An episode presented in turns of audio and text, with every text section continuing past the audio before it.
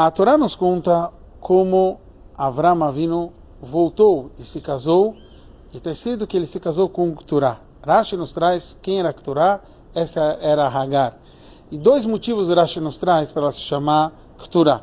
Ou da linguagem de Ktoret, que é incenso, ou que ela se conectou, que também vem dessa linguagem de Kturá, ela se conectou a Avram e nunca mais se casou com mais ninguém, só agora que ela volta a se casar com Avram Avinu. O Rebbe analisa de diversas formas o porquê precisamos ter aqui essas explicações do Rashi, se afinal simplesmente ele voltou, se casou com mais uma mulher, seria com uma mulher chamada Ukturá, da onde Rashi pegou que essa seria Hagar, etc. O Rebbe nos traz que todo mundo sabe que Avram Avinu influenciou diversas pessoas. A própria Agar ele não conseguiu influenciar? Óbvio que ele conseguiu. E esse é o conceito de agora a Torá nos vem nos contar que ele voltou, acrescentou e se casou com o Torá. Que, que nem o Ktoret, que nem o incenso, ele tinha 11 especiarias e está explicado pela Hassidut que 11 é o lado negativo, é a transformação do lado negativo em positivo, esse é o conceito das 11 especiarias do Ktoret. Assim também Avram Avinu conseguiu transformar tudo aquilo que era de negativo em, em Agar para ela poder voltar e se casar com Avram Avinu.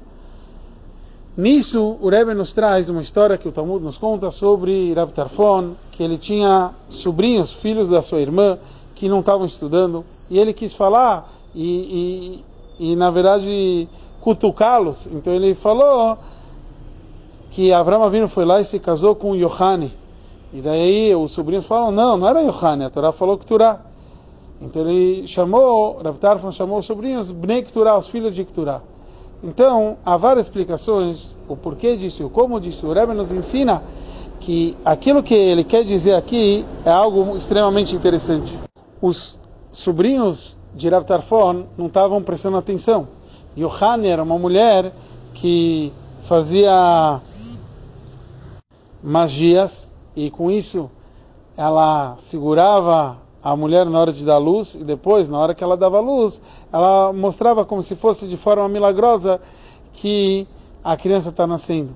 Então o Rav Tarfon queria ensinar a Torá, queria despertar neles, toda pessoa que ensina o outro a Torá é como se fosse que deu a luz a ele. Então queria despertar nesses sobrinhos uma forma tipo milagrosa.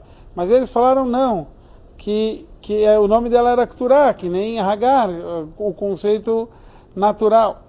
Mas foi lá, Rav Tarfon revelou tudo aquilo que a gente falou e mais um pouco. Ele queria que nem a gente viu que Avraham Avinu conseguiu que os descendentes de Keturah precisam fazer Brit Milá. E o conceito de Brit Milá é se conectar a Hashem.